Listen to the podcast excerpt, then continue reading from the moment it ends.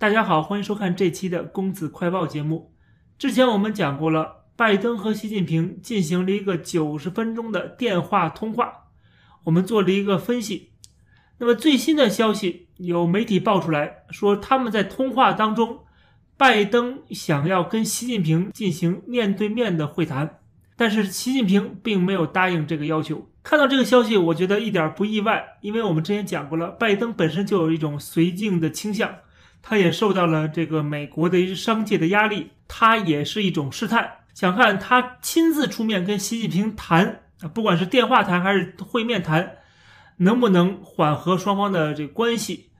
因为之前的低级别的这些会谈啊，都是无疾而终的，甚至这个中方的一些代表啊说的狠话，什么中国不吃这一套之类的话，那么美国也觉得跟你谈不下去了。那么必须拜登总统亲自出面了。那么如果习近平对某些事情开了口，那下边就好办了嘛？我想呢，底下的人可能也是这么想法的。就中国的这些呃官员，他们特别是外交的官员，他们现在变成战狼外交官的主要原因，当然是后面的这个中央的决策，中央的路线是这个方向，他们都变身了。如果中央说跟美国好，我们蜜月期啊，这些人。都会立刻填美的，因为他们自己的家人大多数都在美国，都在西方国家，而他们本身很多人都是受到教育，在西方受教育的，所以说他们天生的是有一种亲美，然后他们英文又说的很很好，对吧？所以说这些人实际上是想跟西方做生意，想跟西方勾兑啊，对他们自己个人的利益有帮助，同时他们觉得这是为国家好啊，可以继续的去盗取技术啊。继续的去扩展中国的这影响力啊，对吧？这些外交官员难道不知道跟美国闹翻了是什么后果吗？我想他们很多人很清楚，但是没有办法，上边就是这意思。他们作为中国这种体制，他们当然是只能是啊照上面的意思来了，所以就变成了战狼啊，一个赛着一个凶狠，只有这样的话才能表忠心啊，才能受到上边赏识。所以根本上来讲，就是。习近平的总的方针路线和共产党今天的一个执政的逻辑和生存的逻辑，导致了今天跟美国要决裂。所以说，看到美国的这个官员要试探，然后想从这个习近平口中能够获得点什么东西，让习近平金口一开，然后有些事情就好办了，就可以缓和局势了啊！这种想法本身就是非常幼稚的。所以我看到之后觉得，那拜登政府确实他仍然有这种啊绥靖的倾向。毕竟民主党嘛，他们这个受到华尔街的影响是很大的啊。他这个背后的金主就是华尔街。但是没想到被习近平啪啪打脸。所以看到习近平拒绝，至少是没有答应跟拜登会面的这个要求，我觉得这应该给这个习近平点个赞。美国的政府和媒体都在分析说，还有另外一种可能性啊，这种可能性就是习近平害怕新冠的病毒，因为过去差不多有两年左右的时间，习近平没有出访了，而且很多的重要的国际会议，习近平都没有参加，甚至这一次的 G20 峰会他也不会参加，毕竟是独裁者嘛，手握这么大的权力，一言九鼎，他当然很惜命了。我一直在讲，很多人，包括我自己。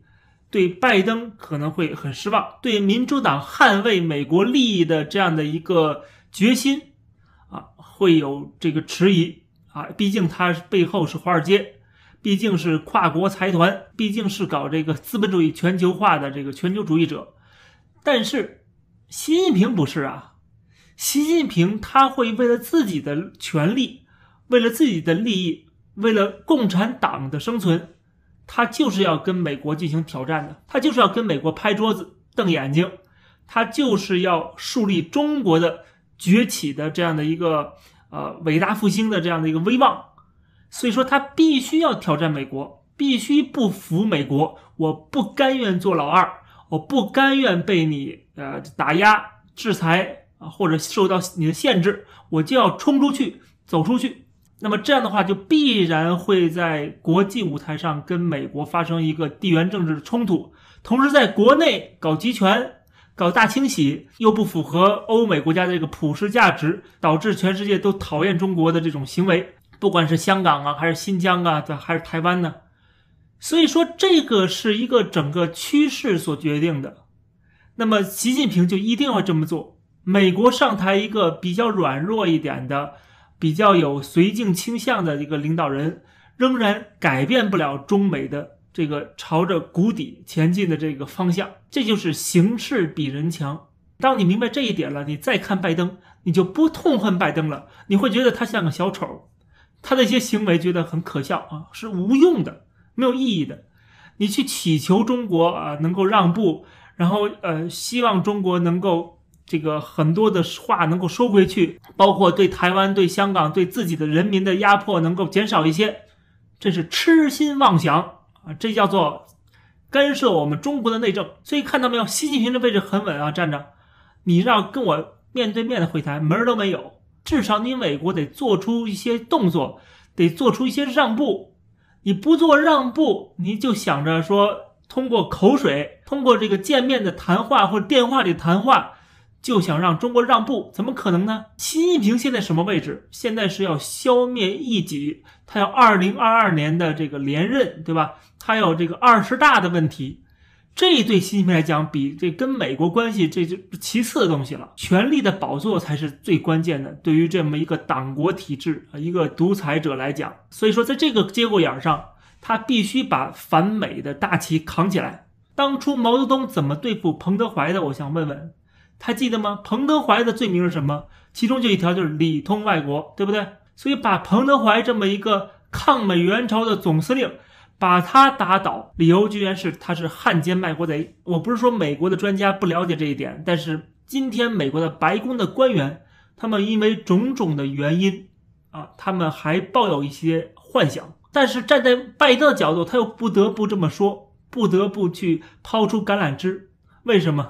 因为他背后有压力嘛，但是呢，他又不能够说在具体的一些动作上面完全扭转之前跟中国的这个关系啊，把中国重新定位成友好的国家啊，不可能的事情嘛。他这么做的话，又有底下人反他，对吧？他只能做一些小小的动作啊，比如说最近给这个华为的汽车啊，这个松绑了，华为的汽车可以买一些美国的芯片什么的，对吧？他做一些小动作，但是他又不能说完全不进华为啊。华为的手机通讯设施这个还得进，但是他又有些地方要开个口啊。他就是做些小动作，这就是把整个中美关系越来越差的这个速度给降降慢啊，就是走的不那么快，然后中美之间的冲突不那么强烈。他只能这么做，说完全扭转这个冲突啊，或者是说开始友好起来了，这是不可能的。不可能地方不仅在美国有反对声音，习近平也反对啊。习近平也反对跟美国友好啊。中国跟美国这么友好的话，还有习近平什么事儿，对吧？他最大的党内敌人就是这些既得利益啊、盘根错节的政商关系，包括这些太子党啊什么的。这些人你再去深挖，发现背后还是美国势力，他们背后的靠山还是美国的华尔街、美国的政府，对吧？所以说，请问习近平能不打击这些人吗？打击了这个美国和美国在中共党内的代办的这个势力，习近平的位置才能够坐稳。这就是为什么习近平不会让中美关系回归到正轨，即使美国出现这么一个软弱的绥靖的总统，仍然不能扭转这个中美的关系。中美的关系在川普时代就正式的已经确定了方向。这个方向就是把中国当做了一个战略对手和敌人，那么全面的啊，整个的政府各个部门都要行动起来，警惕中国的渗透，并且对中国的影响力的扩张进行一个抗衡，包括对中国的倒行逆施的政策进行谴责和制裁。我知道我有很多的观众很讨厌拜登，但是还是那句话，就是你那么讨厌他，反而我觉得是太看重他了。反而觉得他的权力有多么大。美国总统是被关在笼子里的，他处处的受限，不管是国会啊，还是这个媒体的监督啊，甚至还有深层政府的一些各种各样的阻挠。所以，不是美国一个总统就可以为所欲为的，他必须根据这个形势的变化来改变自己的方向。而这个形势，就是中美的全面对抗。那么我们看到另外一个消息啊，也可以佐证我这个观点，就是在之前川普担任总统的时候，美国的陆军上将 Mark Milley 马克米利，他现在是美军参谋长联席会议主席，他竟然两次给中央军委的参谋长李作成打电话。一次是大选之前的十月三十号，还有一次是国会山事件的第三天。他在电话里边向李作成将军保证说，美国很稳定，一切都会顺利进行的。说我们不会对中国发动攻击和采取任何的军事打击的行动。在中国表达了对南海局势的一些担忧的时候，美丽将军怎么说的？他居然说。我可以向你保证，就是向中国的将军保证，说如果我们真的要去攻击中国的军队的话，那么我会提前打电话告诉你，说这不会是一个 surprise。这些内容不是我们空穴来风的，这是《华盛顿邮报》的记者他们编写的一本书，这本书的名字叫《危险》，作者采访了两百多名美国的官员。来写成的这本书，美国共和党参议员卢比奥就写信要求美国的白宫立刻解除他的职务。不是说所有的攻击都一定是说突然袭击啊，不是所有人都是突袭，像日本偷袭珍珠港一样。有时候战争是提前告诉对方，也有这种可能性，对吧？但是现在还没有打仗呢，你现在就提前承诺给中方说我们要打仗的话，我就告诉你。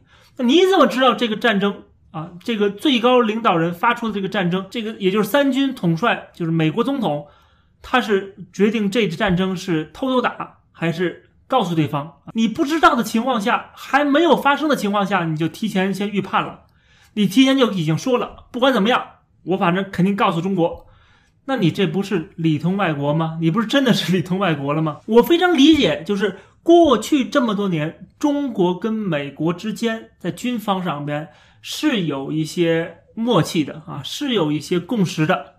那么双方如果真的要发生一些军事行动的话，要提前告知啊，一定要通知一下。这个我倒觉得过去是确实这么做的，但今天的形势已经有变化了，你不能把中国当做你的盟友来对待了，这已经不是你盟友了，也不是你的这个伙伴了，这是你的敌人。是真真正正伤害美国这个国家利益的一个对手，在这种情况下，你就不能把它当做像过去那样子啊，我们还可以沟通，然后有发什么事儿，我提前告诉你啊，情况已经不一样了。有时候可能有些话就不能说了。所以说，米利将军他还活在上个世纪，还活在过去那个中美蜜月期，还活在川普之前的这个。绥靖的民主党政府啊，当然也包括了小布什他们这个共和党政府。那么米利他活在一个绥靖的时代，但是今天形势已经完全在变化的情况下，川普已经完全扭转了中美关系的情况下，你居然还在这么做，那就是不合时宜，是极为不合适担任现在这个职位的，因为他随时有可能会出卖美国的利益，泄露美国的军事机密。从而对美国的军方、对美国人的生命、对美国的国家利益造成损害。所以，我们看到今天的美国真的让我摇摇头啊！呃，一个有这样的绥靖倾向的美国总统和白宫，以及现在完全搞不清楚形势的一个美国军方的领导人，这能让我们安心吗？啊，唯一能够让我们安心的就是习近平了啊！因为他的倒行逆施、他的开倒车、他的加速主义是不会让我们失望的，一定会继续的前进。继续的让中国陷入到这样的一个呃国际的困境当中，即使很多国家想跟中国友好，都友好不起来了，他们只能成为敌人。中国跟整个的自由世界、欧美国家、北约成员国啊、欧盟啊，跟五眼联盟，跟他们全部最后都要成为敌人的。比如说，就在最近，中国驻英国的大使他被禁止进入英国的议会参加活动。这是英国的议会跨党派中国小组准备在九月十五号在议会大厦和英中贸易协会联合举办一个招待会。中国驻英国大使郑泽光应邀参加这次招待会，并准备发表讲话，但是被英国的下议院议长和上议院议长出面阻止，不允许中国大使进入英国的议会。理由很简单，就是中国政府对某些英国的议员。政治人物进行了制裁，那。么你都对我们进行了制裁了，我凭什么让你进来做客呢？而中国会取消制裁吗？当然不会取消了。所以说，看到没有，这就是双方的冲突一定会愈演愈烈的。先是互相双方制裁，然后这个制裁就会慢慢的逐渐扩大化，因为双方都要报复对方，冤冤相报，最后愈演愈烈。那么最后结果当然就是互招大使，然后断交撤侨，这就是未来的一个发展方向。这期的节目就跟大家聊到这儿，感谢大家收看，欢迎点击订阅这个频道，我们下期节目再见。